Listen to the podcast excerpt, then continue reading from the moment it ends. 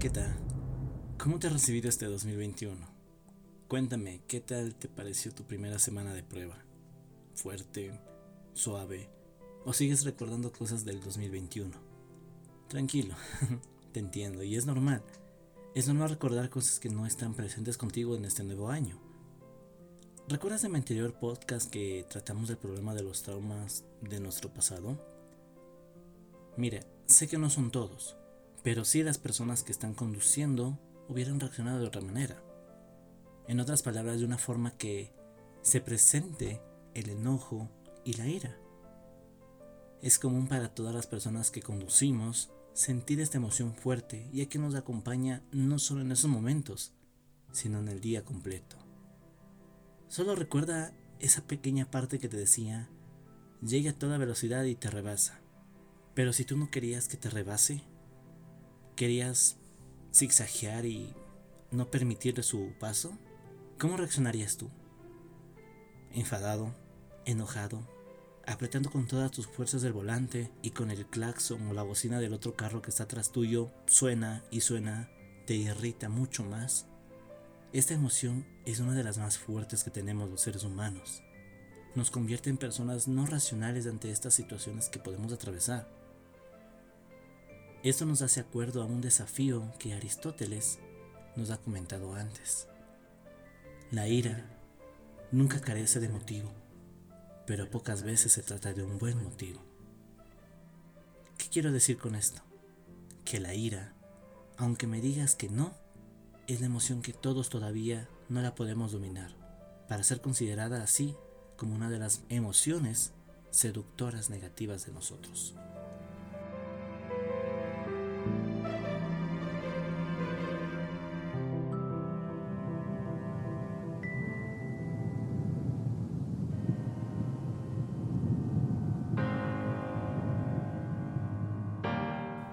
El origen para que la ira se haga presente es sumamente incierto.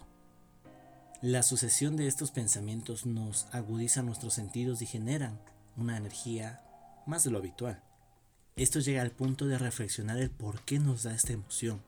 Podemos aumentar o incrementar también nuestra furia.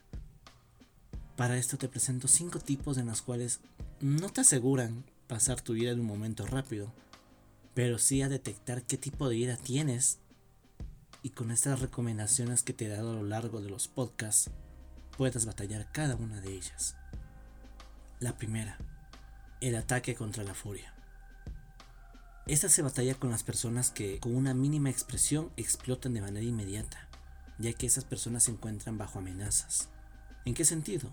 Obviamente son tratados de forma injusta, son insultados, tienen frustraciones en algún objetivo importante, entre otros. En otras palabras, las personas que se enojan con facilidad en su trabajo son propensas a llegar enojados y continuar con ese enojo en sus hogares. Son copiadores de la maldad y replican todo lo que vieron para así continuar enfadados. El segundo, la ira se construye sobre ira. Los niños son tan dulces al momento de nacer, criaturas tan inocentes, tan humildes, pero al igual que en su crecimiento nos da tipos de problemas para poder comprenderlos y educarlos. Imagina si un niño está en un supermercado y sale a la venta un cereal con la imagen de Spider-Man No Way Home. El niño lo quiere, pero la madre por alguna razón no lo puede comprar. Eso es normal, pero aquí viene el detonante. El niño llora, grita y se lanza al suelo por una caja de cereal con el objetivo que se lo compre. La madre al observar esto entra en nerviosismo, en no saber qué hacer o cómo actuar, y comienza a gritar al niño que se calme. Y el niño a ver esta acción se lanza al suelo, agarra una botella de ketchup y lo lanza. La madre inmediatamente le agarra al niño, le da un par de golpes en las nalgas y se va sin recordar las compras. La madre enfadada se lo lleva casi arrastrando al niño y solo grita que le deje en paz y que quiere solo el cereal. Eso se da por la sucesión de provocaciones ante la ira. Cada momento percepción se convierte en un mini disparador que aumenta el nivel de enfado en la persona. al llegar a su máximo, la persona automáticamente se vuelve implacable y es imposible razonar con ella. Aquí la ira se convierte en violencia, venganza o en otro de los casos, en represión. El tercero, un bálsamo de la ira. Imagínate que te encuentras en un focus group y llega uno con una voz de enfado a insultar a todos.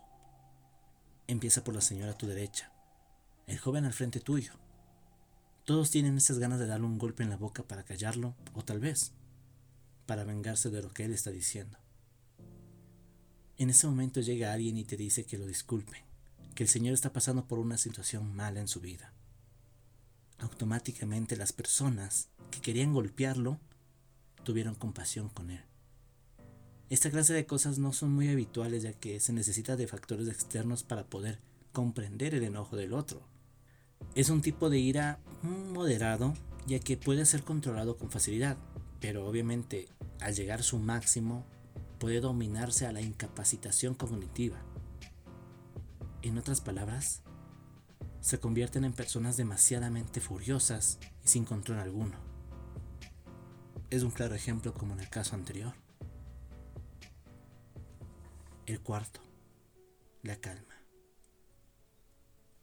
Aproximadamente a los 13 años, en un ataque de ira, salí de mi casa jurando que jamás regresaría. Era un día maravilloso de verano y caminé por los senderos encantadores hasta que, poco a poco, con la belleza y la quietud, me fueron calmando. Apaciguaron todas mis iras que al cabo de algunas horas regresé arrepentido y casi conmovido. Desde aquel momento, cuando estoy furioso, hago esto. Hago esto mismo ya que me parece que es la mejor cura posible. Un relato que para muchos nos puede apaciguar, enfriar nuestras emociones con el panorama externo que nos rodea, es ese tipo de reflexión que nosotros necesitamos para reencontrarnos en un lugar que nadie nos pueda ver o nos pueda escuchar y sentirte contigo mismo con una conexión relajante. Esas distracciones es un recurso que altera el humor y muy difícil puede regresar al enojo, ya que estás pasando por un momento agradable. En otras palabras, esta es una de las mejores estrategias en las que tú puedes aplicar para encontrar un poco de aire en todo tu enojo. Y la última, la falacia de la ventilación. Estás en el tráfico y comienza el cruce de peatones. Se pone luz verde y quieres avanzar, pero un joven se queda detenido al frente tuyo sin moverse. Tocas la bocina y le gritas que se mueva, pero él no lo hace. Y en ese momento comienzas a acelerar y minuciosamente el joven se mueve. Pero mientras va pasando, él lanza un puñetazo al carro diciéndote, y tú, por el enojo que te corre por las venas, Sales y le quiere dar un golpe, pero él escapó. Este enojo no se calma. La sigues teniendo mientras conduces. Y eso es la catares, o mejor conocido, dar rienda suelta a la ira.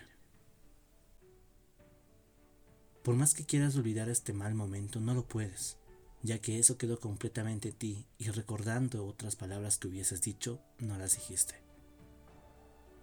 Eso se trata de prolongar el estado de ánimo. Te bloqueas mentalmente y dejas que ese enfado te controle por completo. Algo similar con la segunda opción. Pero esto ya es un poco más fuerte que esa.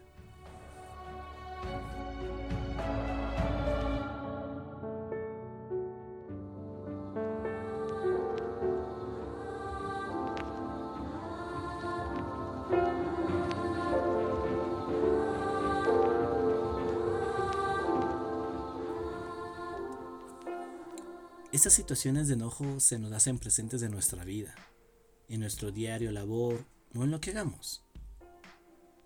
El enojo en bajo nivel es controlable, obviamente con tanta facilidad, pero cuando llegas a niveles moderados o fuertes, no se puede controlar y empiezas a generar negatividades y letanías en lo que hablas.